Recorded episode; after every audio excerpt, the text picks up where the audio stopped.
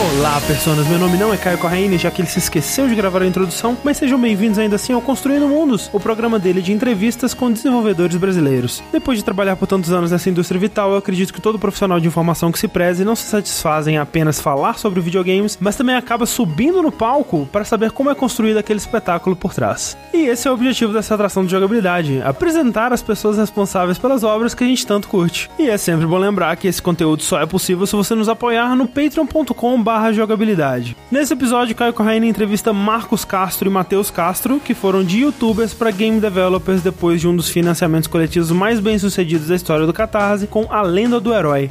Eu ainda não escutei, mas minha filha escutou e disse que está muito bom, muito bom. Bora lá, vamos que vamos.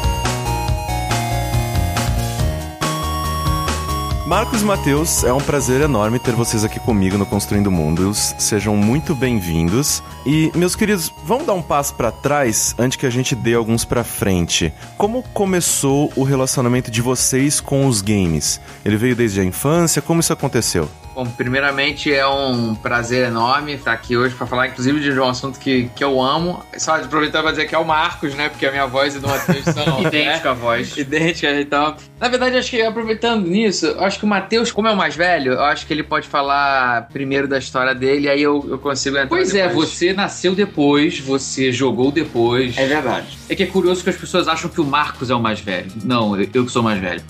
Ou seja, você tá falando que o Marcos tem cara de mais estragada. Vocês estão concluindo aí, eu não disse É. nada. Eu- Em, em minha defesa, eu diria que eu sou um cara mais articulado, então parece que eu tenho mais tempo de vida. Isso, é por isso mesmo. É, pois é. Então, nós dois gostamos de videogame desde criança, desde criança mesmo, desde os 5 anos. Minha madrinha me deu um Master System. Não, me deu não, ela, ela- eu joguei Master System na casa dela, eu, eu me apaixonei pela primeira vista. Foi. Aí joguei Alex Kidd, aí, aí tinha Phantasy Star, mas eu, era muito difícil pra minha cabecinha entender, mas eu via por alto e ficava maravilhado com aquilo tudo. Aí ela convenceu os meus pais a comprarem pra gente o Master System. Isso foi maravilhoso. Você tinha sete anos e eu, Eu tinha sete- e eu é. tinha cinco. Sim, é, mas eu já jogava, já via Master System, paquerava ele desde essa época. Sim. Dois anos naquela. Não, eu quero Master System, eu quero Master. Porque é Mega Drive, na verdade, mas Mega Drive era muito tenso, vamos combinar. Mega Drive, ano- 1991, o ano que lançou no Brasil, era meio complicado você ter um Mega Drive. Você tinha que ser muito rico pra ter um Mega Drive nessa época. Sim, era tipo que nem os biscoitos. Você queria. Você ficava feliz quando tinham traquinas. Só que aí você viu o Shokuki, que era uma parada muito mais. Pois é, era um nível acima, você fica, poxa, se fosse o Shokuki, se fosse o Mega Drive. É, tá Mas, gostoso, poxa, mas eu mas, podia ser melhor, né? É. Aí foi, mas é uma história de amor que começou desde essa época com Master System, Mega Drive e com a Nintendo depois, nos anos seguintes, e aí PlayStation, Xbox e por aí foi. Amo todos, eu sou bem promíscuo quando o assunto é videogame, eu não tenho uma predileção. Minto, minha predileção é o PC, mas. Né. Só, só tem uma coisa importante aqui. O Ah. Matheus, quando ele tinha 7 anos, ele não me deixava jogar sob o pretexto de que no encarte estava escrito a partir de 6 anos. Caraca. Ó, Sete anos que dizia. Não, 6. Seis. 6. Pois é. Eu sei que é 6 porque eu contei cada segundo da minha Ah, vida. verdade. E o, e o melhor é que quando ele fez seis anos, eu deixei. Claro. Você não foi pretexto pra. Quer dizer, foi também. Mas eu fui injusto. Falei, não, agora você tem idade, agora você pode. Aí ele jogava comigo. Agora você está preparado. É, agora você tá pronto. depois de um ano assistindo e entendendo o conceito, entendendo como é que funcionava, Exato. não ia jogar o controle na televisão, aí ok, agora você pode usar. Sim, Isso. E eu me lembro de uma vez que eu, com 5 anos, eu cheguei a jogar. Me senti tipo um cara pegando o carro antes dos 18, sabe? Aham. Tomando uma cerveja antes dos 18. e eu joguei o Sonic 1 do Master System e eu não passava da segunda fase do Green Hill. E eu me sentia muito triste. Aí eu falei, ok, quando eu tiver 6 anos eu vou conseguir. Aí você conseguiu. É. Olha que coisa. É porque é por isso, cara. É verdade aquilo ali. E assim, já que vocês gostam bastante de games, então, como que veio a ideia de implementar essa temática aos vídeos do canal de vocês? Foi natural ou foi uma coisa que, pô, isso tá dando certo, vamos tentar também? Na verdade, isso vem de antes do canal. Veio da minha carreira de stand-up, como comediante stand-up. Uhum. E eu sempre gostei dessas. Na verdade, eu sou formado em matemática, né? Fiz mestrado em matemática, antes disso eu fiz Uhum. computação. Então, assim, de alguma forma, a cultura nerd já permeava o meu dia a dia. Só que eu queria fazer piadas com matemática um pouco mais refinadas, digamos assim, só que o público não era o público que. Não era o público-alvo. A galera que ia na, na, pra um show no teatro era um, uma plateia muito variada. Então não poderia simplesmente chegar lá e falar de videogame que o público não ia corresponder. Então, numa primeira etapa, eu aproveitei o canal. Na verdade, essa foi a primeira ideia do canal, foi ser um laboratório para as minhas piadas. Ali eu testaria as piadas em formato de vlog e, bem ou mal, se o máximo poderia acontecer era um dislike, né? As pessoas comentando, achei ruim. No palco, as pessoas não riem, né? É um sofrimento naquele instante. Sim. Parece bem pior. É bem, é, é bem pior, posso dizer. Com tá na sua cara, né? É, exato. Ninguém tá vendo você ali naquele momento. Quando você tá comentando, é assíncrono, né? Você pode, até porque você pode bloquear o cara. Você não pode bloquear um silêncio no teatro, né? ó, todo mundo que não tá rindo, segurança, por favor. É. Aqui, ó, tô vendo esse aqui de azul, aquela ali de óculos, pode, pode tirar. Exatamente. Ou então tentar suprimir isso com um recurso que a Praça Nossa faz, que é a claque. Sim. É, também seria um bom recurso. Não para aquele momento. Mas aí acabou surgindo assim a necessidade. Necessidade não, a vontade de, de, abordar esses temas. E aí, quando o meu irmão entrou na jogada, foi quando eu quis fazer um vlog sobre videogame. E eu fiz meio que um stand-up falando do Mario, falando do Sonic. Claro que eu comecei assim, né? Com Mario e Sonic, que é o portão de entrada, né? Não daria também para eu já começar com um tema mais profundo, porque também eu queria dar um ponto de partida. Então fui pro Sonic, pro Mario, acabei falando do Link, fiz uma outra brincadeira com Mortal Kombat, com Street Fighter, bem assim, é, nível 1, né? Sim. Primeira fase. E aí, no final, eu queria fazer uma, alguma coisa com música. Eu já tocava violão, o meu irmão já cantava, e aí a gente pensou, vamos fazer alguma música, alguma brincadeira. Eu tava querendo fazer tipo a versão do, do Sonic, da Green Hill. É segunda vez que eu falo da Green Hill hoje, pra ver como eu sou um amante da Green Hill. É, certamente. Ou é, ou isso te deixou trauma, é, traumatizado. Tô achando. E aí eu pensei em fazer uma versão bossa nova da, da Green Hill. Talvez eu... cantar algo. Só é. que aí, enquanto isso, o Marcos tava dedilhando Aquarela, do Toquinho. Aí nisso aí. Aí eu cantarolei, com cinco ou seis retas, a princesa tá em outro castelo. Aí nisso, sabe aquela. Com os dois olham um pro outro, tipo, eita porra, aqui tem caldo. Uhum. Aí foi muito assim, foi. Aí em questão de 20 minutos, 15, 20 minutos, a gente fez a, a letra da paródia de Aquarela do Toquinho com piadas de videogame e já gravou no mesmo dia? Foi, né? Gravou foi, no mesmo dia. Foi, foi assim, num, num estalar de dedos e foi. Aí fez o vídeo, Aí a Marvel gosta de contar essa parte do É, aí os comentários, os comentários as pessoas falavam assim: deixa só o final, o resto é um lixo, o blog é ruim.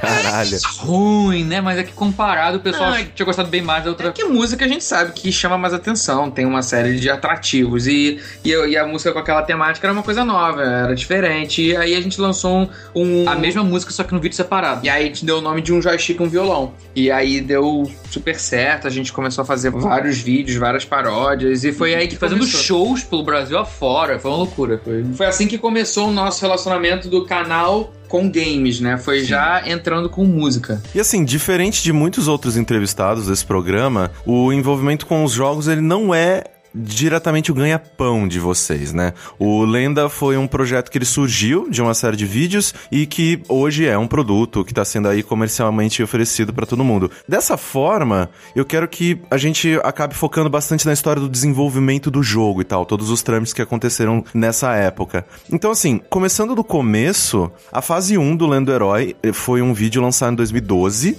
Isso. e que basicamente pega a história de um herói dos games e conta a sua história de maneira musical, tirando tirando sarro dos diversos clichês desse meio e tudo mais. De onde veio a ideia para essa série de vídeos? Surgiu na necessidade da gente fugir da paródia, exatamente de onde a gente estava, de um joystick e um violão. Porque teve um concurso do YouTube chamado YouTube Next Up no início de 2012 e a gente não poderia participar com o conteúdo de paródia porque precisaria ser 100% autoral. E paródia, né, é conteúdo de terceiros. Exato. Então a gente pensou, como a gente vai fazer isso? A primeira solução foi, ok, vamos fazer uma música autoral para fazer o joystick e o violão. Só que no joystick e violão, explicando para quem não conhece, sou eu e meu irmão, meu irmão cantando, eu tocando, a gente grava com a câmera, nós estamos no vídeo sendo filmados. E aí aparecem inserts em pós-produção dos elementos de, de games. Então vamos supor, eu falei do Ryu, entra o Ryu e dá um Hadouken, o sprite do Ryu.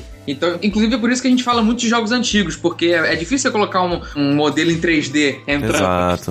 Então a gente brinca muito com o sprite. Tem mais recursos quando a gente fala de, de jogos clássicos. Aí fica visualmente mais rico. É. Esse tipo de inserção, pelo menos, fica melhor, na verdade, fazer com sprite do que em pixel art do que com coisa em 3D. Sim. A gente até fez, em algumas, alguns casos, a gente fez já a inserção. E fica legal também, fica, Fica, até mas, mas é, mas não pode ser uma, não pode ser a, a regra, né? Até porque Uma constante, é. Até porque a questão da luz também, de quando você insere, É, né, não fica tão legal. Mas aí surgiu essa necessidade, a gente falou, mas, cara, se a gente fizer só isso, o pessoal vai confundir com a paródia, É. vai achar que é só uma continuidade. Vamos pensar num formato novo. Aí a gente pensou, em- vamos fazer o contrário? Como é que seria o contrário? Ao invés de nós tocando e aparecem os inserts, o personagem de games como insert, e se o universo real fosse o jogo, É, o, o cenário do vídeo for o jogo, e nós aparecemos como... como se fôssemos os inserts no, no game. Foi Exato. simples assim. Aí nisso tá, mas aí al- alguém vai cantar, ou quem canta é o protagonista, ele vai cantar o quê? E foi aí que veio essa ideia meio stand-up, meio Seinfeld, zombando dos clichês de games. Tipo, esse chão tá voando, essa coisa meio. Caraca, o meu pulo tem 5 metros de altura, essas coisas. É, de- A ideia é que exatamente seja um, um humor meio, meio stand-up se stand-up fosse cantado, né? Uhum. Aí a gente aproveitou, ok, vamos, é, vamos brincar com a ideia então do trovador. É, porque o né? que seria musical, mas seria falado ao mesmo tempo. Então, Seria uma um... trova, né? Então foi, foi o. E aí a gente foi brincando com esses elementos. Aí só que a gente pensou, bom, se a gente vai falar das coisas que acontecem, um comediante stand-up, ele fala do quê? Ele fala das coisas em geral do cotidiano. Por quê? Porque o cotidiano gera identificação. E é com a identificação que se constrói a graça. Então, se eu fosse fazer uma piada sobre naves espaciais, não ia ter o mesmo efeito do que o trânsito de São Paulo. Porque Sim, o- é- as é pessoas o- estão vivendo. Exatamente, é o humor da. É o absurdo da vida mundana, né? Exato, perfeito. Então a gente pensou, vamos então usar os elementos clichês dos jogos e vamos usar a história mais clichê possível, com o personagem mais clichê possível e que mexa de alguma forma com os arquétipos, que mexa com o inconsciente coletivo do senso comum. E a gente pensou, ok, é um cavaleiro que vai salvar a princesa de um vilão. Que sim, porque salvar a princesa, essa coisa que tem no Mario, pô, um jo- os jogos mais famosos tem uma princesa ser salva, aí tem o Mario. Mas assim, mas para tornar mais arquetípico ainda, você pega um cavaleiro, aí você fica essa coisa meio Wonder Boy. Aí, Exato. aí mistura as duas coisas, aí você mistura uma coisa daqui, outra dali, outra de lá, aí faz realmente esse arquétipo. Sim, coisa- e a gente, a gente inclusive tentou botar o mínimo de elementos icônicos possível. Você vê, o, o Xion, né, do, do Underboy 4, que a gente pegou como referência, Underboy 5, né? Cinco. Não, 5, 5, Monster World para Mega Drive, que a gente usou como referência até o, o Sprite, no início foi uma modificação dele, porque fui eu que fiz pixel art, então não dava pra ser é, uma criação original, eu acabei mexendo. Ele, você vê, o Xion, ele tem o cabelo azul, ele tem uma lança, ele tem coisas dele. A gente tirou isso, a gente fez, vamos botar um, um cavaleiro com uma roupa toda cinza, é, Cabelo com cabelo castanho. castanho, pra ser uma coisa bem genérica mesmo, pra não ter associação com nada de nenhum jogo. E foi aí que, que surgiu a lenda do herói. Nessa necessidade de colocar a história mais monotônica possível, Pois mais é. clichê. É engraçado como isso acabou tendo maior apelo. Tipo, pensando, vamos botar tudo genérico? Vamos. E, e acabou tendo mais apelo do que se tivesse uma personalidade forte. Engraçado isso, isso acontece. E como foi o pulo de, poxa, isso aqui poderia ser um jogo de verdade mesmo? Então, eu tenho uma, um background na minha adolescência de desenvolvimento de jogos amadores. Né? Eu e meu irmão, na verdade, desde a época do Click and Play, em 97, 98. Na verdade, É, acho em 95, 96 a gente viu que tinha um CD, lembra? Sim, eu lembro que eu É, é, você lembra falar. qual era o. Qual era, era aquele CD Expert? Não sei se era esse não, Era uma, chama é, desse. mas era daquela época. E a gente viu aquilo e falou, cara, crie seus próprios jogos. Aí, caramba, vamos criar. E a gente nunca achava esse CD que era uma edição que já tinha saído de Esgotado,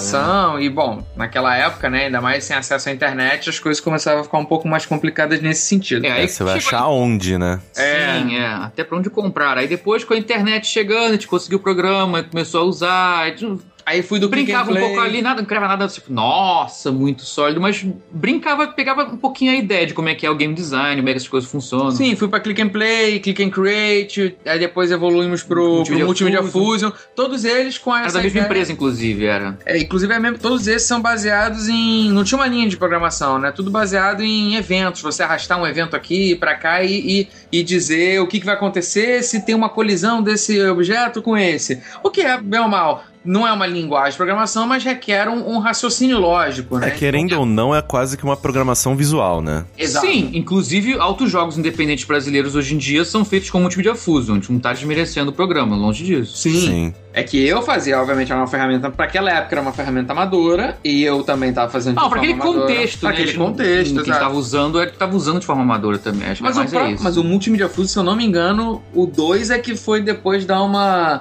É, uma é, encorpada. é. Mas enfim, são, isso é- são, são outros 500. E depois, com em 2003, aí eu descobri que eu falei: caramba, eu quero fazer RPG. Eu sempre fui muito fã de Shining Force 2. Inclusive, eu, eu me lembro de já ter conversado com você sobre isso, né? De, do Shining Force, que foi uma coisa que eu, eu era muito fã e eu queria fazer um RPG tipo Shining Force. Eu falei: cara, como é que eu vou fazer um RPG nesses criadores de jogos? E aí um dia eu descobri que tinha um RPG Maker. Ah, saudoso RPG Maker. Saudoso Aham. RPG Maker. Eu fiquei maravilhado com aquilo. Eu falei, meu Deus, é, é- me encontrei. É o, é o aplicativo dos meus sonhos. E aí, quando eu fui começar a mexer, eu falei, caramba, é o aplicativo dos meus sonhos, é o programa dos meus sonhos. Eu comecei a mexer, eu fiquei envolvido cerca de dois a três anos fazendo um RPG, um jogo chamado Portal, antes da, da, da que é verdade. Ah, mas se tivesse, né, registrado esse nome. hum. pois é. É. Olha que ser- Mas a gente já viu, né, que a CCE não conseguiu o registro do iPhone que tinha antes aqui do Brasil. Então, não sei, depois eu fiquei mais aliviado depois dessa É. história. Conseguido de qualquer forma, é. Então eu comecei a fazer, então eu tive essa experiência nessa época. E eu meio que escrevi, pô, eu fiz tudo, escrevi história, comecei a brincar com pixel art ali, cheguei a fazer umas músicas com MIDI. Foi onde eu comecei a, entrar em todo. a me aprofundar em todo elemento, né, do desenvolvimento de jogos. De forma amadora, mas comecei a me aprofundar. Então, naturalmente, aquilo foi um sonho latente dentro de mim. Eu fiquei com aquilo, falei, caramba, pô, um dia será que eu vou conseguir fazer um jogo? Será que eu vou conseguir? Porque tem gente que tem essa coisa do plantar uma árvore, né? Escrever um livro É. filho. Eu, eu, eu, por mim, seria fazer um jogo, fazer um jogo e, e ter um filho, porque eu já tenho.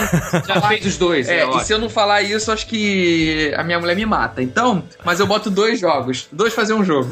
E aí acabou que quando o vídeo lançou e as pessoas nos comentários começaram a falar, Sim. gostaria que isso fosse um jogo, ou isso é um jogo, que que Esse foi o gameplay. pulo do gato. Foi o Aí é. público falando, caraca, que gameplay é esse? E aí, não, não é gameplay. Tipo, caraca, isso tinha que ser um jogo de verdade. Aí virou uma campanha do público pra que o jogo passasse a existir de verdade. A gente foi, "É, a gente vai ter que ver isso aí. Sim, era, era, um, era um momento, uma oportunidade boa, né? O vídeo estava indo bem, as pessoas estavam assistindo, existia uma demanda para isso e, bem ou mal, isso estava se encontrando com um sonho meu de adolescente. E aí a gente falou, ok, vamos acreditar nisso aí, vamos procurar, porque a gente não sabia nada, a gente teria que procurar um estúdio de games para fazer, a gente teria que ver quem estaria disposto a embarcar nessa, que acreditasse no projeto. E a gente estava no início a gente pensou em fazer num escopo menor, a gente queria fazer só um jogo para homenagear, só que aí depois de um ano de procuras e conversas com outros estúdios, com outros desenvolvedores, a gente foi apresentado a Dumativa. Isso é uma coisa que eu gostaria de saber, assim, de como foi essa aproximação, de onde que vocês conheceram o estúdio. Então, é muito curioso. Eles entraram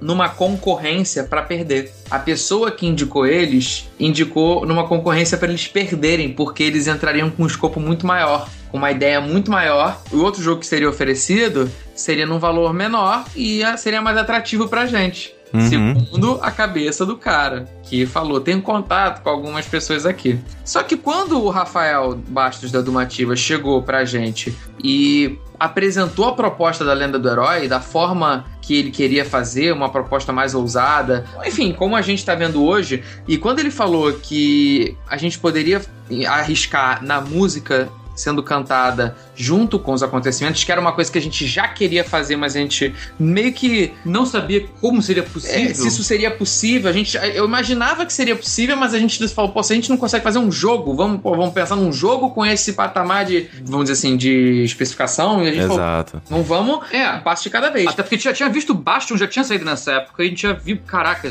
ok, narração dinâmica é uma coisa que, beleza, acontece, é fácil. Rola. Rola, mas cantado, você botar o compasso, a melodia e, e integrar tudo isso de um jeito que fique coeso Sim, e coerente, é, é bizarro. É, eu, eu, eu, estudo eu, música. Eu que fosse possível. Eu estudo música desde os 13, tô com 30. Então, assim, eu tenho um know-how, um background musical que a gente sempre fez no canal. Então, eu acreditava que era possível através de subdivisão, de melodias, harmonias, como foi feito de fato, né? Que a, a música é feita em blocos, eu, eu imaginava que aquilo era possível. Mas, é, obviamente, precisaria de uma equipe que tivesse integrada com essa ideia. E quando o Rafael chegou com a proposta e ele falou: o Rafael é músico e mais quatro pessoas da equipe também são músicos, e sendo que só duas trabalham na parte da música, a outra trabalha na parte da, do gerenciamento e a outra trabalha na parte do roteiro. Então eu falei, cara, essa empresa ela respira música. Esses caras sabem o que estão falando. É quase uma Harmonix.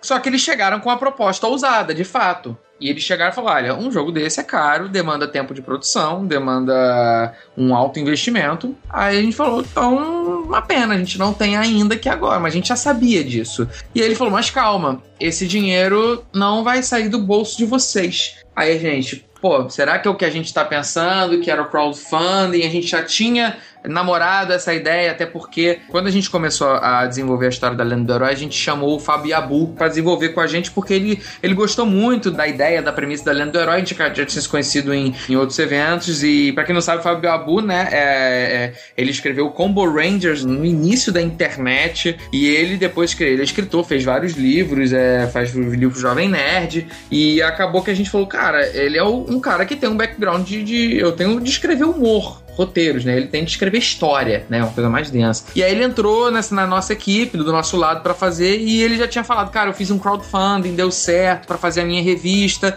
Então a gente tava namorando essa ideia do crowdfunding. Aí deixamos aquela, ela, aquela ideia guardada. Não, até que tinha que guardar porque o preço que ele propôs, assim, era muito alto. Você já foi alto no, na época da campanha, isso em 2013, ele falar que foi 180 mil reais. A gente, o quê? Mas ainda assim, Pô, mas crowdfunding disso tudo, cara, isso não vai. Isso é impossível. Sim. Não dá. É muito. Assim, tá muito cedo realmente pra gente conseguir uma quantia dessa. Se você mal conseguia ver campanhas de crowdfunding no Brasil com cinco dígitos, que dirá seis? Então era é. impossível, não, não dava mesmo. Mas a gente ficou, não, vamos, ok, mas vamos, vamos analisar isso com calma, vamos sentar, vamos analisar isso aí, vamos, vamos esperar o um momento propício para fazer isso, porque, pô, a gente, a gente, quer que isso aconteça, a gente não tá desistindo, a gente não tá regando, mas a gente teve que esperar. Então a gente passou, não sentado esperando, a gente ficou fazendo a pré-produção de tudo, do jogo, da própria campanha, gente passou um ano preparando a campanha de crowdfunding que a gente lançou em julho de 2014, logo depois da Copa. E vocês financiaram né, o projeto através do Catarse. Vocês pediram Isso. 125 mil e conseguiram atingir a marca dos 258 mil durante a campanha. Uma coisa que eu queria saber sobre né, o crowdfunding, do ponto de vista de vocês, qual o lado positivo e o negativo de ter buscado no financiamento coletivo uma maneira de viabilizar o projeto? Olha, eu não colocaria, na verdade, nenhum ponto negativo. Eu, eu, colocaria, fala você primeiro é. então positivo. eu não colocaria ponto negativo, mas eu colocaria implicações que, hum. que aconteceram, inclusive, do, com o jogo no pós-lançamento, que, por experiência agora adquirida, a gente não vai mais. Foram erros, alguns deslizes que a gente não cometeria, mas que a gente acabou cometendo por uma necessidade de entregar algo para um público pré-estabelecido antes mesmo da existência do projeto. Então, quando você faz o crowdfunding, é maravilhoso. Assim, o, o, é. o, público te apoia, você tem uma, uma segurança financeira se o seu projeto dá certo, mesmo a gente tendo investido depois. E é muito importante ressaltar que quando a gente pediu 125 mil, a gente assumiu um risco porque o projeto era 180 no scope inicial. Então a gente meio que tava. Já tinha segurado uma. A gente, a gente apostou que ao longo do projeto, se a gente chegasse em 125 mil, a gente seria. A gente conseguiria arrecadar os outros 55 mil. Mas a gente assumiu esse risco porque a gente tinha esse medo de assustar com 180. Então a gente botou 125 na, uma, de uma forma estratégica, porque a gente apostava que a gente conseguiria chegar pelo menos 180 e acabou chegando 250. E é também é importante falar que, como a gente teve metas estendidas, todo o dinheiro do projeto arrecadado foi pro projeto, ou seja, o jogo só aumentou de tamanho. A gente e... não viu a cor do dinheiro, nem é. mesmo Prolabore, nada, a gente não. E nem mesmo agora, porque todo, não... É, ainda não. porque todo o dinheiro que está entrando de venda a gente está reinvestindo na, em melhorias do jogo e em continuidade continuidade disso. Mas eu não tenho o que reclamar. As pessoas, pô, em 11 dias apoiaram e chegamos a 125 mil em 11 dias. Depois de 11 dias, a gente tinha tirado um elefante das costas. Então, nesse ponto, foi extremamente positivo. Tem uma questão negativa, que na verdade é, é, são os ossos do ofício, que é aquilo que quando você chega lá no início e você dá uma estimativa de entrega, as pessoas esperam aquela data. Uhum. E você meio que fica amarrado àquela data. E a gente sabe agora eu sei sentido na pele, que na indústria de jogos é muito normal que o projeto aumente de escopo, que surjam dificuldades ao longo do processo e às vezes os prazos, as estimativas é, acabem se tornando uma, novas estimativas depois por meses e tem jogos que são anos de Sim, atraso. Sim, atrasos né? acontecem, principalmente é, aqui no, que eu diga. É, no, no caso da indústria né, tradicional, a gente vê alguns jogos que acabam sendo lançados, mesmo que cheio de problemas e tudo mais, porque eles precisam entrar no ano fiscal da empresa. Sim, vocês é. não têm isso, né? Então vocês não têm Ah. essa. Obviamente que há necessidade de cumprir um acordo com o, o público e tudo mais, né? Que financiou o projeto, mas vocês não têm isso de, ah, não, a gente precisa colocar isso aqui porque os investidores da Castro Brothers vão ficar putos se no ano fiscal de 2016 esse jogo não sair. Não Tem, tem tem. isso, né? Sim e não, porque no crowdfunding os investidores são o público. É, É, bom, é, tem essa. É, ele cobra, mas também. Cobra, e cobra bastante. E com razão, tem que cobrar. É, não, mas assim, se a gente dissesse também que quando a gente lançou o jogo, porque quando a gente lançou o jogo, que foi agora em março, né, 24 de março, a estimativa de entrega era em janeiro de 2016. É muito difícil você dar uma estimativa certeira lá atrás quando você sequer começou a produção. Porque você não tem como, por mais que você tenha um gerenciamento de projeto, você trabalhe, faça o teu plano direitinho, como manda o figurino, sempre tem alguma coisa de diferente, o, o inesperado. E isso não é falha de gerenciamento, isso é a natureza da coisa, né? Não dá, é caótico, não dá pra você medir o que vai acontecer daqui a dois anos com uma precisão muito grande. A gente teve uma margem de erro, digamos assim, de dois meses e que foi uma margem, uma margem de segurança é, justificável. Mas o problema foi que a gente começou a ver que talvez o ideal pra nós seria lançar depois. Sim. Um pouquinho depois. Só que aí a gente já tinha. Bom, é, se a gente entrar aqui nessa história, eu poderia ter que contar uma história gigantesca, mas que basicamente era uma série de eventos correlacionados. E aí correlaciona com tudo, que são as pessoas que já tinham feito o beta testing, junto com as pessoas que viram o jogo lá na Comic Con Experience. Então todas as datas que a gente fez foi sempre pensando em não desmerecer o, o apoiador. Ah, sim. E aí isso acabou gerando um, um, um redemoinho de coisas e que infelizmente a gente não tinha o que fazer a não ser lançar no final de março. A gente ficou preso, a gente foi uma situação que a gente ficou num beco sem saída. E a gente, quando lançou, a gente sabia que talvez algumas coisas tivessem ainda faltando. A gente correu quanto tempo para corrigir tudo que precisava ser corrigido, só que infelizmente a gente não, não conseguiu e a gente assumiu isso. Ok, vamos assumir essa história. E aí, se a gente não tivesse o crowdfunding,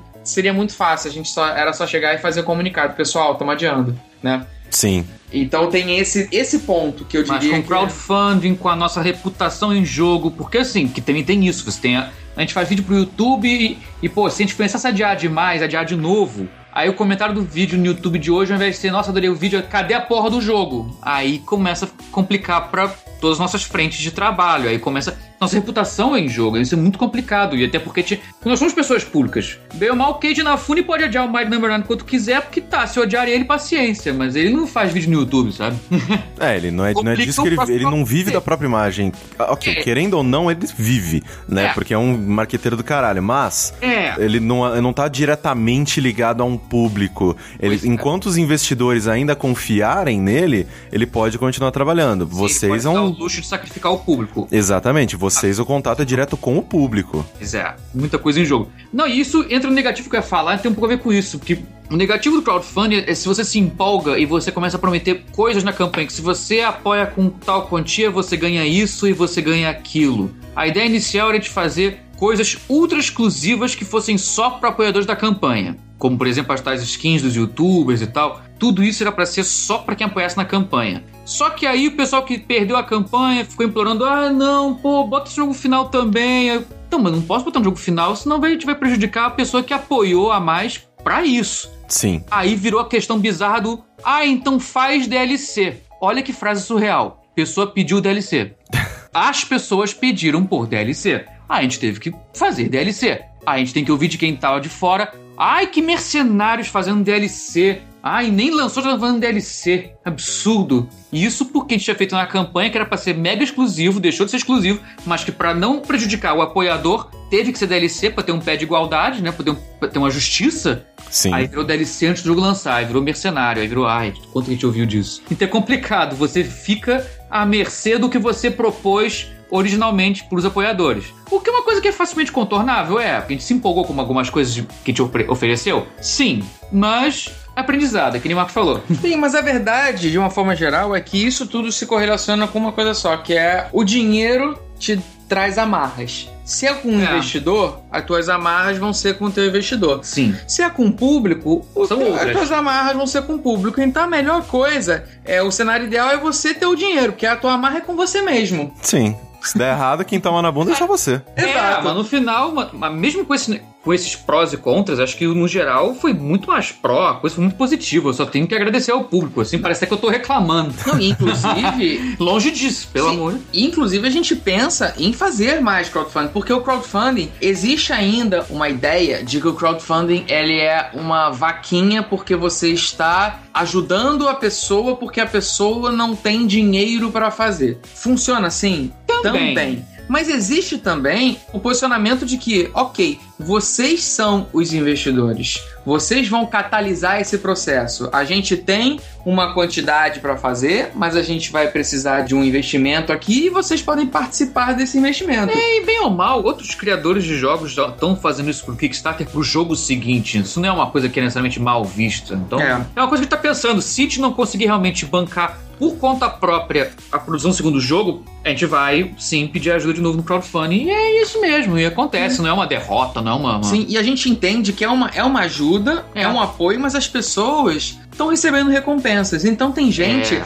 que prefere que se ela tiver a oportunidade, se a gente chegar pra perguntar pra uma galera, pra uma parcela do público que apoiou agora ou que até mesmo não apoiou e fala assim, olha, você tem a oportunidade de ter a chance de você comprar dois anos antes, mas em compensação você vai pagar menos do que o cara vai comprar lá na hora. Você vai receber recompensas que outras pessoas não vão ser capazes de receber. Vai ter gente que vai falar, ok, eu aposto. Eu, a gente eu- prefere, eu prefiro ser apoiador a comprar depois. É que tá, é uma coisa muito peculiar, mas é Sim. coisa muito bacana isso do crowdfunding. E eu, particularmente, sou um defensor do crowdfunding e eu acho que defensor do Patreon também, deixar bem claro. Sim, E eu acho financiamento. to- é. toda, toda forma de financiamento coletivo que não dependa a gente de instituições ou de terceiros intermediários, eu acho maravilhoso. Ah, nem fala. A gente, né, que né, consegue viver do Patreon e tudo mais e fazer o projeto rodar, o que a gente mais agradece é finalmente ter essa ponte financeira, né, especificamente entre a gente e o público que no- nos apoia, porque sem isso muita coisa não ia acontecer, né? Muitos projetos legais não sairiam do papel e muitas pessoas, infelizmente, teriam que procurar o seu emprego assalariado, de carteira assinada e tradicional, do que fazer o que ama de verdade, né? Sim, perfeito. Pois é. E assim, essa é uma pergunta um pouco mais subjetiva, acho que o Matheus vai gostar mais dela. Mas eu queria a opinião de vocês sobre algo que me incomoda muito. O público médio, ele tende a ver um valor desses de, nossa, mais de 250 mil, cara! E achar que é um mar de dinheiro o suficiente pra desenvolver o próximo GTA, né? Assim, como vocês lidaram com esse papinho de tão enfiando a grana no bolso, desenvolveram isso aí com duas coxinhas e uma coca? Então, na verdade, a gente percebeu que isso aí, esse tipo de comentário, ele estava muito vinculado a, na maior parte do- das vezes, à ingenuidade do público. É, não é nem É, por mal. e- Pessoalmente não, não manja mesmo, não é uma coisa Te- que. Teve gente, claro, que acusou a gente, falou que a gente estava botando dinheiro no bolso, e isso aí é, é- isso é triste. Mas assim, Ah, esse cara, o cara que tá mal intencionado, eu posso chegar e argumentar por A mais B, e ele. Ele tá mal intencionado, ele não vai dar o braço torcer. É, ele não tá querendo ouvir razão. É. né? Ah, nossa, verdade, você, É. tem, você tá certo. Não, ele tá cagando, ele quer tocar o reboot. Sim, o cara que é ingênuo, se você explicar por A mais B, às vezes ele vai, ele até pode ter uma maturidade pra perceber aquilo, mas ele também pode simplesmente não. É, é criança, de repente. O cara acha que 250 mil, nossa, minha mesada é de 100. O cara. ele pensa, uau, é muito dinheiro, é um mar de dinheiros. É, vou nadar em dinheiros. E como é que você vai explicar, de repente, pra uma criança de 11 anos, 12 anos, que existem empregos, existem, né, existe uma planilha de orçamento, de salários, pessoas salários. que vivem de salário mínimo pra Sim. fazer e são dezenas de pessoas. Salário de, de, de uma equipe por dois anos, cara. Tipo, É. sério, coloca isso na ponta do lápis, mano. E Sa- ver que a gente, a gente pegou bem pouco, na verdade. É, sabe pra mim qual é o grande malefício? Não é malefício porque eu acho sensacional que tenham pessoas que consigam e tenham a oportunidade de fazer nesse modelo, mas isso de certa forma é o que joga mais contra nessas horas que assim, é o tal do case do cara que fez o jogo sozinho. Sim. E esse cara conseguiu fazer o jogo sozinho e ele lançou sozinho. Isso é um mérito cara. E porque ele tinha lá as situações dele, ele tinha a condição dele, que ele pôde investir um tempo dele, mas ele. Quando você diz ele fez aquilo sozinho, não importa se ele demorou um ano, dois anos, três anos, você tem que botar no papel que ele investiu. Ele tem o valor de trabalho dele ali embutido. Ele tem tudo ali. E o É, pessoal. ele não- pode não ter feito um, assinado um cheque pra si mesmo, mas, mas tem um gasto. Então, É, a- além do fato de que essa pessoa é um gênio, né? Sim, exato. É. E quando as pessoas chegam e falam assim: ah, o fulano gastou 5 mil dólares pra fazer tal jogo. Não gastou 5 mil dólares, não, amigo. O tempo dele vale. Porra, 5 mil dólares é o dinheiro que ele tirou do bolso. Só que como ele fez sozinho, a maior parte do dinheiro ele tá botando pra dentro dele. Então é como se ele tivesse gastando o tempo, o valor dele de trabalho ali. Pois é, aí o que é pra ser exceção, a pessoa toma por regra. E aí. E tem um fator determinante que é importantíssimo. Quantas essas pessoas que fazem jogos sozinhos conseguem terminar e lançar o jogo num espaço de tempo pré-determinado? Pouquíssimos. Aí que tá, a gente montou uma equipe grande pra fazer o jogo e botou essa quantia, mas pra poder dar certeza de que o jogo vai sair. Pagou-se a mais e contratou-se mais gente pra ter a certeza de que vai ter o jogo. Pra não ser uma coisa quatro anos depois, tipo, não, não, vamos lá, pô, vai, um dia chega, um dia sai. Pô, Ah, com e- crowdfunding não faz isso, chega a ser responsabilidade. E quando a pessoa vê isso e gera notícia, fulano faz jogo sozinho com apenas tanto. Isso, isso é que joga contra o mercado, a indústria. Porque aí parece que fazer jogo é barato. É, parece que essa é a regra e não Essa a é a exceção. Exato. É, esse é o problema. Exato. Mas assim, o Lenda, ele tem um estilo bem clássico, né, de jogos de plataforma, que nem vocês já disseram, muito baseado em jogos como Wonder Boy, ou para os brasileiros, o Mônica no Castelo do Dragão, né? Pois é. E assim, vocês escolheram essa abordagem pra se manterem fiéis ao que havia sido apresentado na série de vídeos? Ou. Porque, né, a partir do momento em que vocês têm a possibilidade de fazer um jogo, vocês poderiam ter, sim, reinventado a coisa toda e falar: ó, isso aqui é uma nova visão do Lenda. Mas vocês então preferiram se manter fiéis ao que havia sido colocado no vídeo, correto? Sim, correto. A gente fez de propósito mesmo, manteve próximo do vídeo, porque a gente queria manter a jogabilidade, tudo pra tudo ter a sensação de jogar fosse realmente de jogar o vídeo. Exato. E que foi uma coisa que, felizmente, a gente conseguiu, o público pelo menos acha isso, nossa, é que nem o vídeo mesmo, eu tô É. jogando o vídeo. Apesar E- da gente ter mudado a arte, a gente ter mudado É. uma série de elementos, a gente tentou dar uma turbinada. A gente nunca se desvinculou totalmente. E é por isso que sou eu que canto no jogo e não um cantor profissional. Porque essa foi a maior dúvida. A gente chegou a pensar: será que a gente bota um cantor mesmo, sabe? Um cara que, que seja um profissional, que vá cantar tão bonito Um e. ator uma- que cantor, né, É, uma, musical. ficar com uma atuação tão profissional. E a gente pensou, cara, talvez isso gere um distanciamento do público e um possível desapontamento. Então, vamos manter essa ponta como uma, uma interseção entre o vídeo e o jogo. E aí eu acabei, eu me preparei, fiz mais aulas, enfim. Mas, obviamente, eu não sou um cantor profissional, eu tenho. Mas o Marcos interpreta bem. É por, assim, essa coisa do stand-up, essa coisa que eu falei que é do Seinfeld comentando sobre o clichê do jogo, o Marcos tem muito isso. Então a interpretação dele ficou boa. Acabou tendo que ser o Marcos mesmo. A gente pensou, a gente até testou com outras pessoas, incluindo eu, e não ficou tão bom, porque o Marcos tem uma pegada de stand-up cômica, assim, que tem tudo a ver com o herói e que se tirasse isso não ia ser a mesma coisa. Pelo menos o herói é o Marcos, não é uma coisa. Eu não consigo ver outra pessoa fazendo herói. E em termos de plataforma, assim, na verdade, a minha vontade maior era que fosse um Metroidvania mesmo, sabe? Uhum. Mas aí eu fui o primeiro a barrar Marcos, querido, olha só, um jogo cantado. Você já estamos indo estupidamente tipo, na contramão do universo fazendo um jogo que é cantado de, de forma dinâmica. Aí eu e o pessoal do Mativo, a gente, foi, a gente era o freio. Marcos, olha só, calma. Eu continuo achando possível. Eu entendo que não dava pra fazer nesse... Na primeira, pelo menos, não, né, exato, Marcos? exato, eu entendo E isso. já não tinha certeza que podia fazer um jogo cantado assim. Aí você queria botar um Metroidvania. Sendo que isso ia contra o seu próprio vídeo. Sim. Aí eu defendi até pelo, em nome do vídeo, porque o vídeo no YouTube era linear também, era fase 1, fase 2, fase 3. Em minha defesa... Pra manter, pra manter o fluxo da Em, parada. em minha defesa, Ah. quando eu idealizei a Lenda do Herói fase 1, fase 2, fase 3, era como se fosse Dungeon 1, Dungeon 2, Ah, Dungeon 3. vá. Teriam lugares que entre esses cenários. Eu, eu, eu imaginei. Não, tudo Tá. bem, você pode não, Não achar bom. É, você não externalizou Você isso. pode nos não achar bom, mas eu, eu, Não. eu imaginei isso. É que nos vídeos você passou o completo oposto disso. Claro. Até que eu tava com você no processo e não captei essa nuance.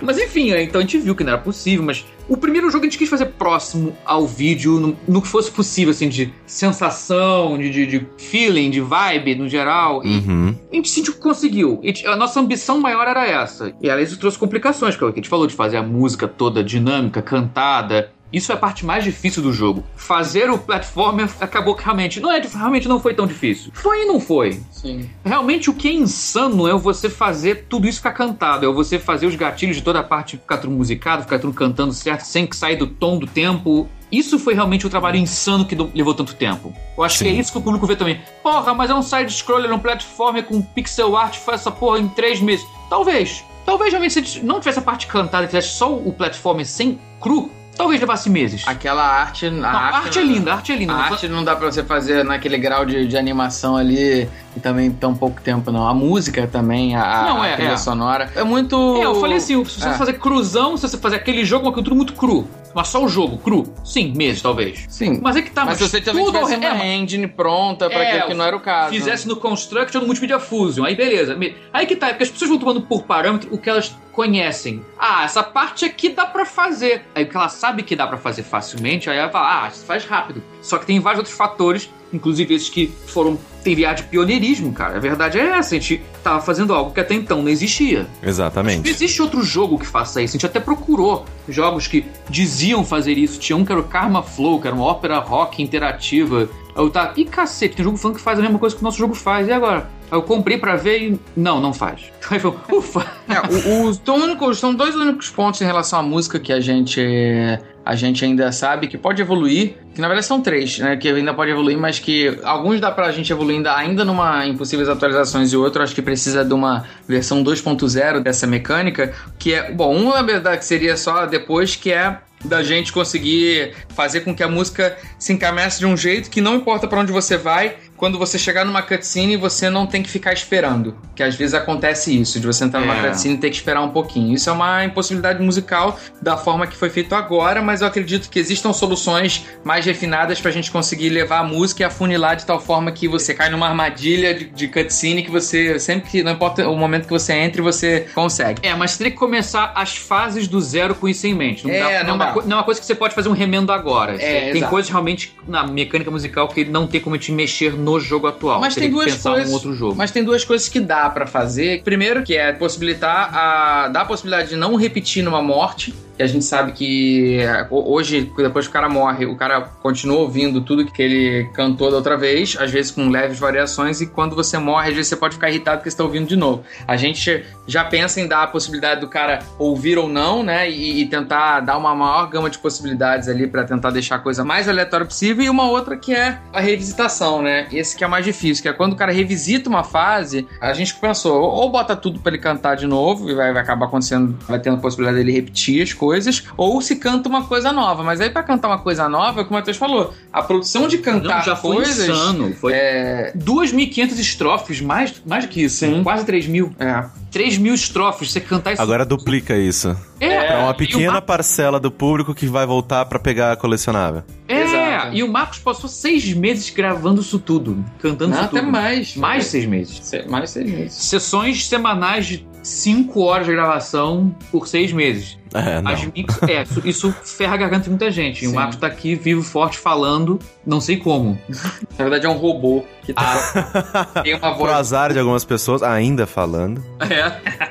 Assim, falando sobre o jogo especificamente, quais as particularidades de um jogo de plataforma que vocês enxergavam com potencial pra implementar no Lenda que originalmente nos vídeos ele não tinha? Então, a partir do momento que vocês pensaram, ok, vamos fazer um jogo, o que, que a gente vai fazer pra deixar ele diferente e, e fresco e novo, né? Mesmo para as pessoas que já assistiram todos os vídeos, para não ser só, ah, é, eu já vi isso, ah, é, eu também vi isso, Pra ter, né, esse ar de novidade. Primeiro que o vídeo, ele não tem level design, né? É, então não foi tão difícil nesse sentido, porque o level design do vídeo quase que inexiste. Você, a gente ilude bem o público, assim, no- na hora do vídeo você vê, você tá crente que tem realmente fases mega, só que elas são ínfimas minúsculas, acabam muito rápido. Se você fosse jogar, seria o pior jogo do mundo. Se você fosse. Teve gente que pediu, nossa, bota aquela fase do vídeo para jogar. Tipo, não, cara, você não quer isso. Você não quer isso, que seria péssimo.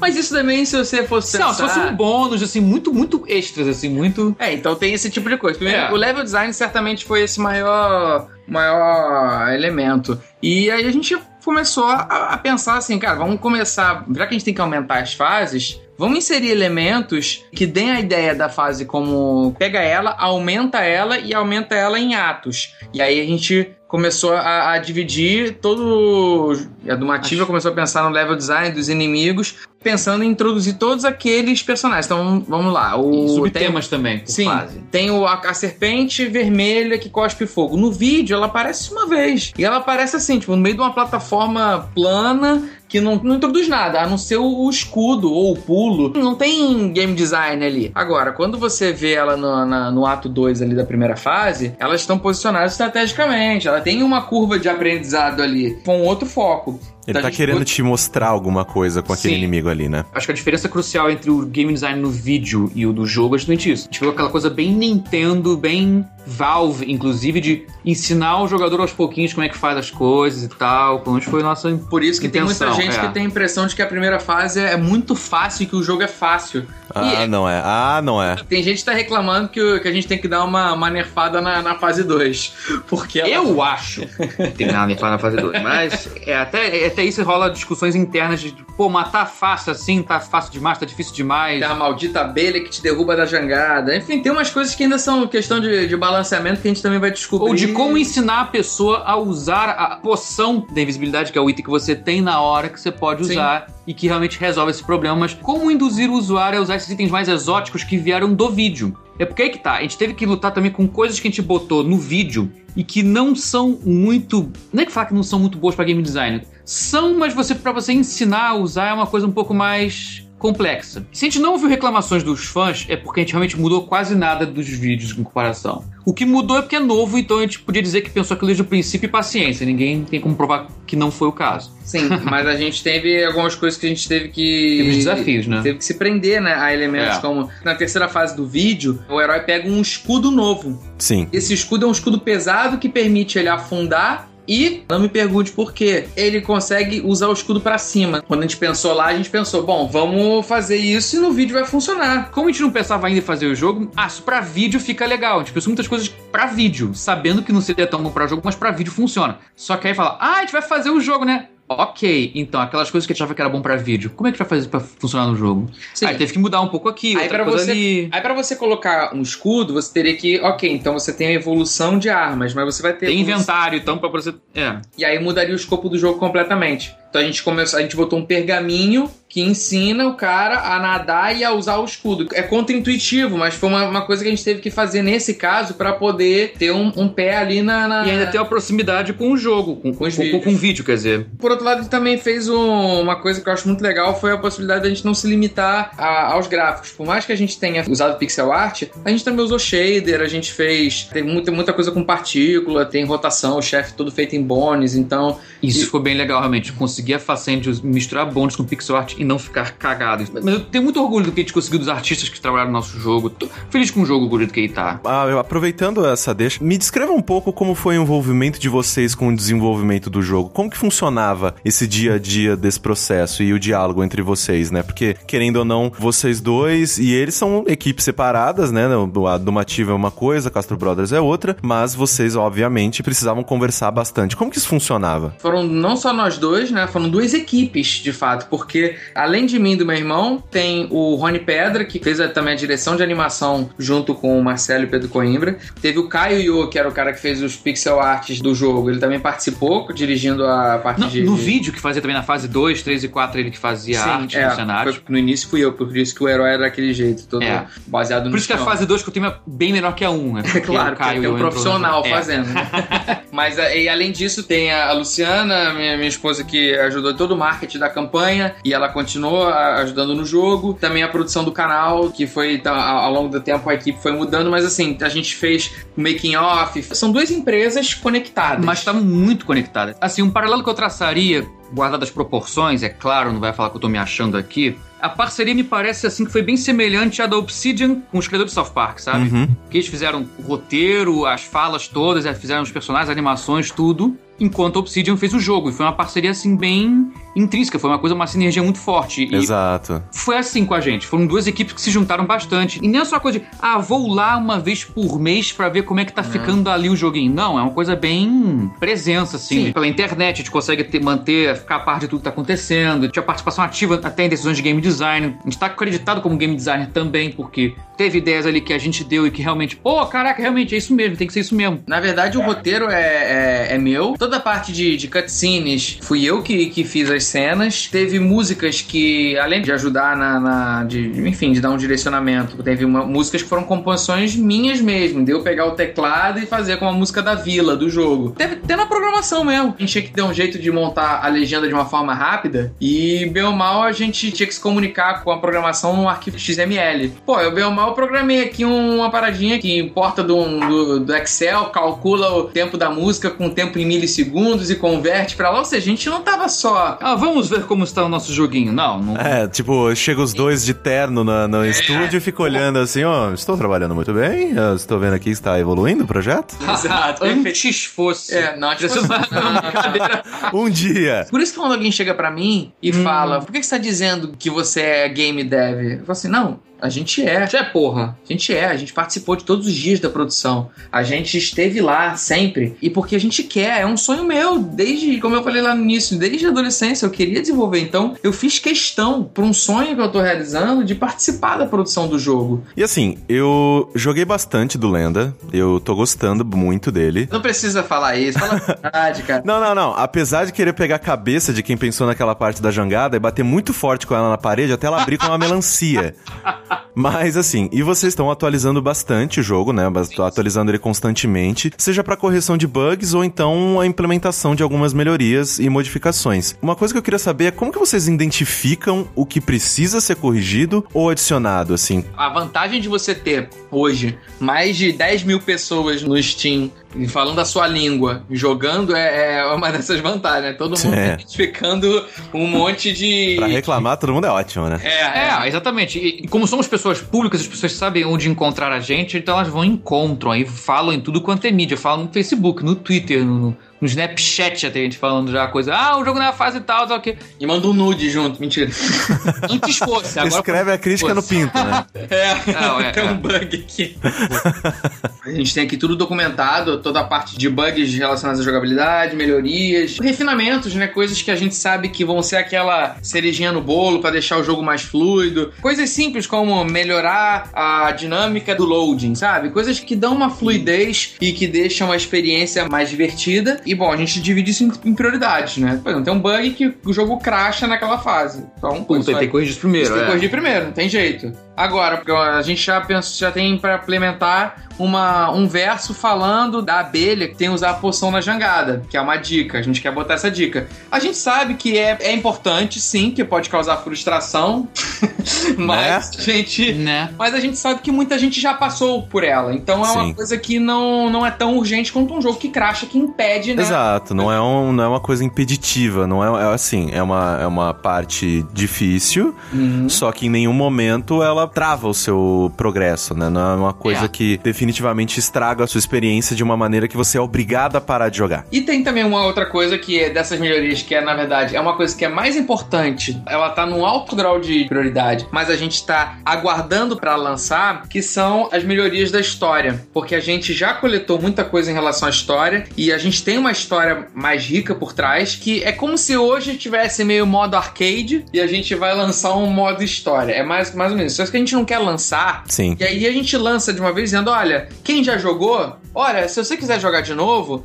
a, a- você vai ter A uma- hora é agora. A hora é agora, você vai, ter uma, você vai ter uma experiência diferente porque mais coisas da história vão ser contadas, então você vai poder ver o jogo sob uma outra perspectiva. E a gente se tá ciente de que hoje a, a pessoa que joga esperando uma história que é altamente justo, porque por mais que a gente não É. tenha. É, A gente se baseie em clichês. É, por mais que o jogo seja, seja old school, aí que tá, a gente não pode também se apegar às limitações old school que já foram devidamente superadas. A gente acabou fazendo isso por complicações que a gente teve de tempo, de história de, ah, tem que lançar nesse prazo aqui. O que, que tá faltando? Cutscene. O quê?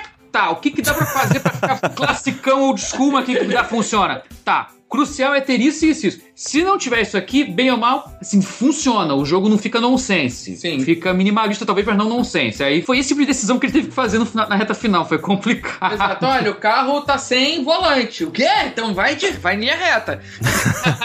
Tá óbvio que nem dá pra tanto. E, né? né, assim, mas não, de certa forma você não consegue mostrar a curva dramática, olha. Ah, Jesus. Mas é isso, a gente tem uma história. Muita gente falou assim: ah, gostei da arte, da jogabilidade, dos sons, mas a história é, deixa a desejar. A gente sabe que hoje sim a história deixa, deixa a desejar. Mas a gente tá falando, pra quem a gente tem oportunidade de falar, é tipo assim: aguenta que ah, esse jogo vai ter muitas atualizações, sabe? E a gente pretende fazer coisas que aumentem a experiência do jogador com o próprio jogo. Porque o, a Lenda do Herói é um jogo divertido de jogar de plataforma, mesmo que ele não seja musical. Se você tiver uma maneira, por exemplo, de fazer tipo Mario Maker, sabe? Que Uhum. a pessoa chega e faz um desafio de tantos levels porque é difícil passar e não importa se tem um cara cantando no fundo. Da forma como o jogo foi feito, vai ser relativamente fácil pro usuário futuramente, usando o Steam Workshop, ele poder também me- Modificar mexer- o modificar jogo, o é. jogo. A gente não fez ainda a gameplay oficial do jogo, que a gente tá deixando o pessoal fazer, que eu quero ver as impressões do pessoal, e também a gente quer fazer quando a história tiver 100% bonitinha, e a gente também quer criar meio que um canal de comunicação com essas pessoas, para essas pessoas mandarem sugestões de fases pra gente jogar. Até alguns mods, quem for fazer mod, a gente mostrar os mods que essas pessoas fizeram, porque Exato. é isso que vai dar uma vida ao jogo. Isso vai dar uma sobrevida a ele, na verdade. Como que é esse processo pra vocês do pós-lançamento? Já que,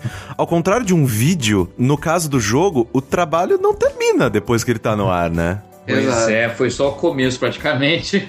Claro que o, que o tempo investido ele diminui naturalmente. Claro que a gente continua envolvido na produção, mas a gente agora tem mais tempo para se dedicar a- às outras produções e também para planejar novos jogos, sequências, além. Claro que a gente não tá com a cabeça ainda na, na, na sequência, a gente tá na- nesse primeiro jogo, mas a gente já tem, já começa a prospectar, começa a pensar. A gente também tem que ter a cabeça lá na frente. Tanto é que foi assim que a gente, lá em 2012, pensou no jogo. Foi pensando em 2016. Foi o que deu vida. A gente sabe que tem muita coisa para ser feita. Ainda tem a campanha zumbi que a gente prometeu no crowdfunding, que vai ser uma fase totalmente com a temática de terror. E a gente vai para um outro caminho. A gente pensa em fazer também. E aí sim vão ser expansões, que a gente pensa em brincar com outras temáticas. outras temáticas. diversos. Até mesmo com outras pessoas cantando, fazendo a voz do herói. Tudo que é DLC é uma coisa assim, é é um bônus, é uma brincadeira, é uma piada, é uma coisa que claramente não tá encaixada no universo da lenda do herói. A graça é ser nonsense, é ser engraçado, é ser uma coisa que não se encaixa. O errado, realmente, como o Matheus falou, da questão da história vir incompleta. E isso realmente a gente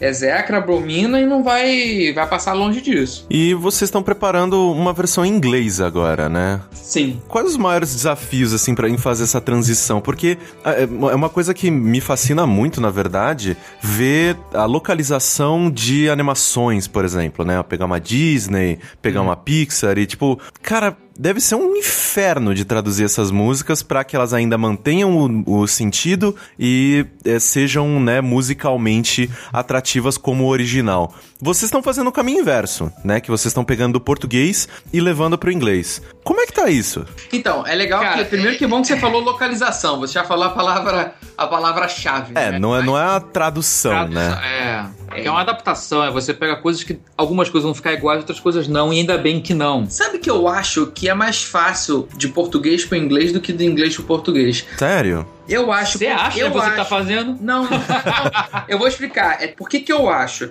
Eu acho que o inglês ele é uma língua mais fácil de você musicar. Os fonemas, foneticamente falando, a gama mais de rima monossilábica, É, é. mais monossilábico. Então, lá você tem, sei lá, é, all, all, sei lá. Aqui você tem, sei lá, tipo, tungstênio, sabe? É muito difícil falar tungstênio. Assim, até quando você fala difícil, é mais monossilábico do que o português. Até quando você faz um esforço de vamos soar como Middle English, vamos lá, botar um thou e um thee, tipo Shakespeare. Até quando você quer aloprar, você ainda é mais simples do que o português. Sim. Quando é normal. Às vezes tem palavras que são mais difíceis. Por exemplo, o Matheus queria rimar com castle. Ah, Aí é. No vi- no- isso no vídeo, né? Isso, aí ele- Tinha a versão em inglês da primeira fase no vídeo. A solução foi fazer com asshole mesmo. né?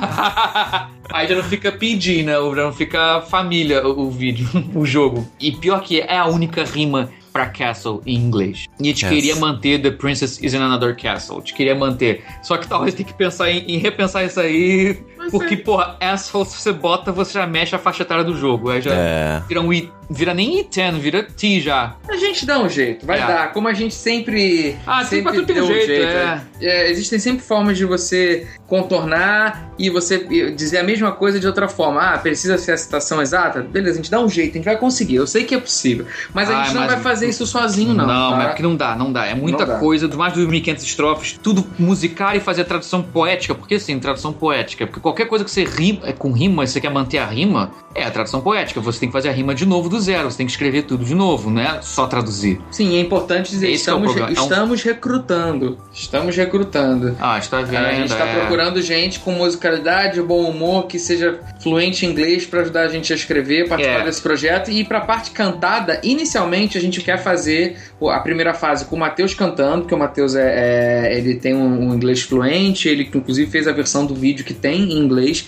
que a gente traduziu porcamente para The Legend of Hero, né? Era de- zoeira, de claro. zoeira, mas o jogo em inglês vai ser Songs for a Hero. A Boa. ideia é que seja, se não me engano, so- songs né, tem, tem tanto a ideia de conto, né, quanto a Ah, ideia canções, de, é. canções, de conto, canção, né? E a ideia é que, bom, na primeira fase o Matheus vai cantar pra gente poder de alguma forma É, é mostrar. pra prospectar realmente, pra fazer tipo placeholder, pra mostrar pra publisher, pra editoras e tal, e ver, ah, ou então pra possíveis investidores lá fora, tipo, ah, se, pô, você curtiu essa ideia, pô, vamos, podemos fazer isso aqui com algum ator, realmente, com ator, cantor. Ou até mesmo, se a gente conseguir um, um orçamento bacana, a gente conseguir fazer com, com, com musicistas e roteiristas de musical, tipo Broadway, tipo, céu é o limite. Quer dizer, o dinheiro é o limite, É. mas É. a conta bancária é o limite. A gente quer poder fazer o melhor possível. Mas certamente vai precisar de alguém nativo. Não, é, seja, tem que ter. seja ou na canção, seja na- numa direção, ou seja numa revisão de roteiro, vai ter que ter alguém nativo ali Tem que ter. dizendo, ok, isso aqui funciona. Mas, mas uma coisa é certa, a gente não quer fazer nas coxas, a gente não quer. Teve até uma polêmica que a gente estava pensando que a gente estava com receio de lançar globalmente no Steam com um jogo só em português. É porque, pra ser totalmente sincero, eu tava com medo de que viesse uma enxurrada de resenhas negativas de pessoas tipo, What is this Spanish? God damn it! E, tipo, cadê o jogo? Sim. Cadê o inglês? E não aconteceu. Mas uma coisa que aconteceu era muita gente pedindo, ah, bota legenda no jogo assim, mesmo que não rime. E, pô, isso compromete tanta experiência de um, um jeito tal que eu acho que não vale a pena fazer isso. Exato. A gente não. Eu, eu- eu realmente falei, cara, é melhor não fazer isso. A gente pensou a possibilidade, mas o melhor é entregar o jogo com a rima em inglês, tudo musicado, cantado. Parte da graça do jogo da Lenda do Herói é justamente isso: é a parte cantada. É a parte musicada. Foi a parte que mais deu trabalho de fazer, então eu quero que esse troço seja realmente visto em sua plenitude pelo máximo número de pessoas possível. E se tem uma vantagem, lá fora ninguém conhece a gente, ou seja, ninguém tá esperando. Então a gente é, então é uma surpresa, é. Queridos, finalizando essa entrevista, eu tenho agora umas perguntinhas mais existenciais pra vocês. Tá bom. Que a primeira é a seguinte: qual foi a coisa mais importante que vocês aprenderam após finalizado esse projeto, né? E que vocês devem levar pra vida profissional de vocês de agora em diante? Eu, eu diria que lançar um jogo pronto. Cara, lançar um jogo é difícil. Olha, aprendi a nunca mais falar que, ai, que deve preguiçoso, porque não botou isso, isso e aquilo. Nunca mais falo isso. Não, posso dizer uma de verdade agora. Uma, uma, uma coisa que eu tiro pra vida é que não importa o quanto você pense nas coisas, não importa o quanto você se planeje, não importa o quão bem estruturada esteja a tua forma de pensar, E a sua equipe, E a sua tudo, equipe- metodologia. sempre vai ter uma coisa que vai fugir. Sempre vai ter. Sempre vai ter uma coisa que você não pensava e você tem que estar preparado para estar despreparado. Ó, eu É. gostei dessa. Eu mesmo, é. Espero inesperado. Nunca. Assim, isso. O fazer um jogo me deu uma, uma empatia muito grande. Que até certo ponto eu já tinha, porque eu não sou noob nesse ponto, assim. Eu adoro ler Gama Sutra. Gama Sutra, tá? Quem não ouviu direito, tá? O site. Por mais que você lesse aquele site inteiro, não é o suficiente. Não é a mesma coisa que você ir lá, encarar e fazer um jogo. É realmente é uma experiência assim que abre os olhos. Você realmente percebe, tipo, caraca, tanta coisa que eu falava, apontava o dedo e que, ai, que isso, isso e aquilo. Eu falei brincando, mas é verdade. Você acaba. Fazer um jogo é muito complicado. Mas é muito recompensador. O jogo ter sido lançado e não ser uma droga. Eu poder ter orgulho do jogo que te fez e poder estufar o peito e falar, cara, eu lancei um jogo legal e as pessoas estão gostando. E, poxa, isso é é uma sensação assim indescritível. Isso recomendo que troquem o plantar uma árvore por fazer um jogo. Cara, uma experiência e tanto. Como vocês enxergam o mercado brasileiro de games agora que vocês efetivamente fazem parte dele? Olha, a gente. Bom, primeiro que eu acho que a gente tá vivendo um momento muito bom na, na indústria. Já passou daquela etapa, né? Passou daquela fase de achar que Br- Brasil. brasileiro vai fazer jogo do Saci, né? Exato. As aventuras do, do Curupira. Eu acho que isso passou um pouco daquela época do incidente em Varginha. Eu acho que a gente já tá. Observe que ainda tá, a gente ainda tá engatinhando. É uma que- transição, não é uma coisa que já podemos dizer categoricamente que já tá desse jeito, mas é um processo. A gente já vê pessoas que eram descrentes nos jogos brasileiros e que estão dando uma chance, que estão gostando, que estão vendo que, pô, isso aqui não é ruim não, pô, isso aqui é bacana. Sim. Ah, tipo, ah, tá, não é AAA com orçamento mu- multimilionário, mas, pô, mas é legal. Tá bem feitinho, tem, tem um esmero aqui, tem... é- E nem aquela coisa, ah, coitadinho. É- Não, essa, essa coisa aqui é legal mesmo. Se fosse gringo, eu também compraria de qualquer forma. Isso, assim, alcançar esse patamar, não só a gente, como vários outros game devs brasileiros estão alcançando esse patamar, isso é maravilhoso. Então é uma coisa que, assim, eu vejo assim com bons olhos, é uma coisa bem positiva, mas ainda há um longo caminho a percorrer. Há a é- necessidade de uma maturidade tanto do, do pessoal do desenvolvimento quanto do público, né? Porque Isso, é. a gente acaba vendo, né, casos em que, é, sei lá, o resultado final de um jogo de uma grande aposta não é boa e a pessoa faz birra porque escuta críticas. Do mesmo jeito, também tem uma parcela do público que fala: ah, é brasileiro, deve ser horrível, não vou comprar. Deixa eu baixar aqui o pirata É, mesmo e tudo mais. Ah, Exato. Pois é, é exatamente isso. São os dois lados precisam realmente. Há, há- há muito a crescer, mas eu, mas eu tô muito otimista. Se você quer ver mais jogos na indústria brasileira, você quer ver mais jogos brasileiros, se você tem essa vontade, se você puder, de alguma forma, incentivar, e quando eu digo incentivar, não é passar a mão na cabeça, é sim você fazer críticas construtivas, buscando bugs, dando feedback, tudo isso é uma forma de, de você apoiar a, a indústria. Uma coisa que é muito importante que as pessoas esquecem na hora de apresentar feedback, seja em qualquer tipo de. seja nos vídeos, seja no nosso conteúdo aqui, no jogabilidade, seja no jogo, é que de vez em quando elas esquecem que há pessoas do outro lado, né? Eu direto, eu converso com o Rony e eu falo: caralho, Rony, eu tô querendo matar quem fez isso aqui. Aí ele, não, relaxa, o que, que foi? Aí eu vou, troco uma ideia, porque eu já sou mais próximo do Rony e tudo mais, né? Tipo, ele, é o- ele foi o editor do nosso vídeo do Patreon, muito obrigado. Beijo, Rony.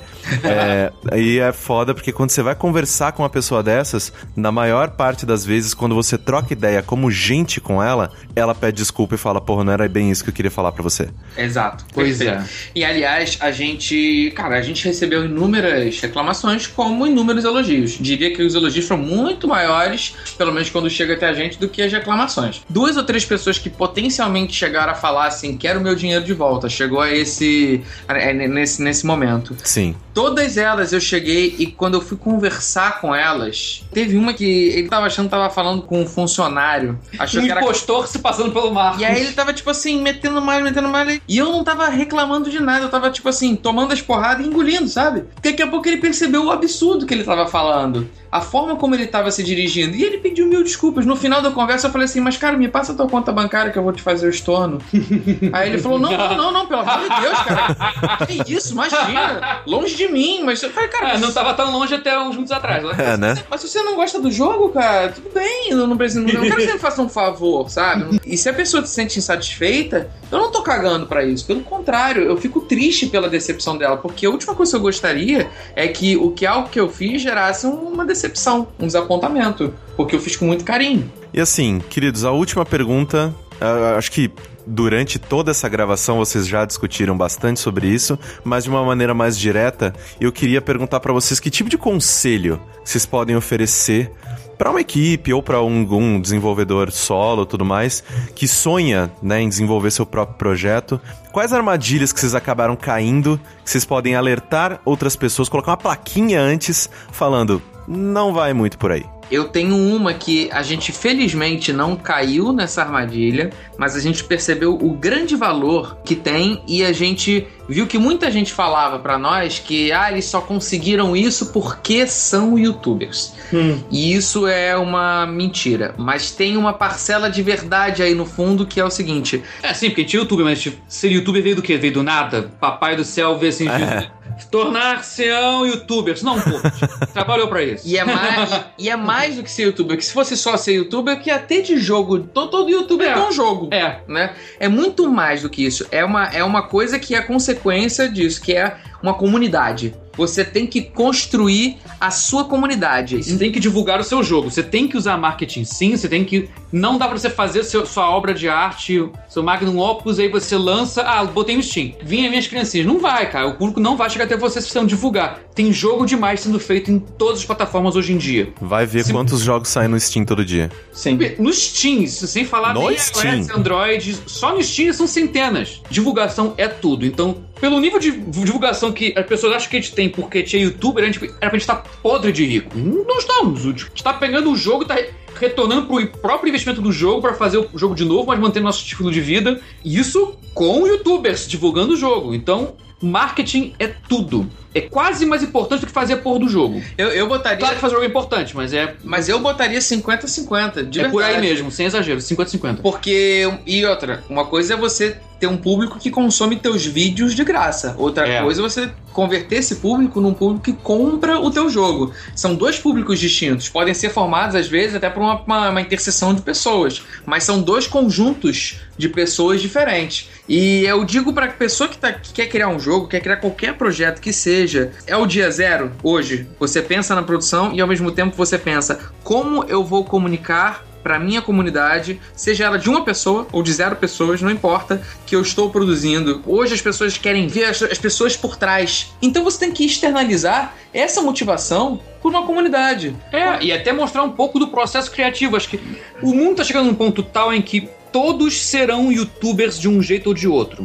Seja no YouTube ou no que for. Todo mundo vai ser vlogger de algum jeito. Todo mundo vai ser uma pessoa pública em algum nível. Isso, já que quis ser filosófico, isso é minha previsão pro futuro muito próximo. Todo mundo vai ter que ter algum senso de, de PR, de relações públicas, de saber lidar com o público, de, de vender seu peixe, de lidar com expectativas e, e, e vender sua imagem. Isso tá se tornando cada vez mais parte do mundo. Não só de quem faz vídeo pro YouTube, de quem faz jogo, isso é pra todo mundo. Então isso realmente faz parte. Você tem que saber vender o seu próprio peixe. A dica que eu dou é: ah, procure comunidade de jogos que você tenha interesses em comum e cultiva, faz amizade lá com o pessoal, aí junta a galera de game dev, aí faz, aí vai criando seu espaço, aos poucos, tem que ser assim. Até quando o Marcos fazia o jogo de RPG Maker, ele, ele fazia isso porque ele tinha uma comunidade de RPG Maker que ele participava e que ele foi se tornando influente lá aos pouquinhos. Não foi uma coisa também que veio do. do fez só o jogo e acabou. Não adianta você chegar lá do nada e, oi gente, eu tenho um jogo, vocês Ah, me vejam. não. Aí é Não. tiro no pé. Total. Exato. E outro, eu repito aquilo que eu falei da, da ambição em, em conter um entusiasmo, assim, porque, assim, saiba o que dá pra você fazer no tempo tal. Faça um jogo pequeno, sim. Faça um jogo freeware, sim. Ou então faça um jogo de 99 centavos, sim. Começa assim, que aí você faz. No que você fez o jogo, você aprende o que, que deu certo, o que, deu errado nele. Pra você poder pensar em fazer a etapa seguinte, que é fazer o jogo mais ambicioso. Não vai querendo fazer um RPG já de cara. Esse, esse é o outro conselho crucial que eu dou. Não vai nessa. Não vai fazer o Metroidvania com elemento de RPG, sei lá o que, ou GTA, ou Minecraft. Não, não faça isso. Não faça um jogo mega ambicioso se você se é o seu primeiro jogo. Faz jogo básico, simples, mas faz um simples que tá bem feito. Se você fizer um jogo simples, mas que, pô, cara, o controle tá bom de jogo, jogo é pequenininho, mas, pô, tô viciado nele. Flappy Bird foi isso, sabe? Exato. Almeje fazer um jogo pequeno, mas que seja gostoso de jogar. Essa acho que é a dica que eu dou pra quem tá começando. Faça jogos. Ponto. Faça jogos. Bom, faça. É, Né? Pensando, faça. É isso, Matheus, Marcos, muito obrigado por vocês terem tirado esse tempinho pra falar comigo. E eu espero conversar com vocês novamente no lançamento de um próximo projeto. Você né? fazer. Afinal de contas, a gente ainda tá esperando o portal, né?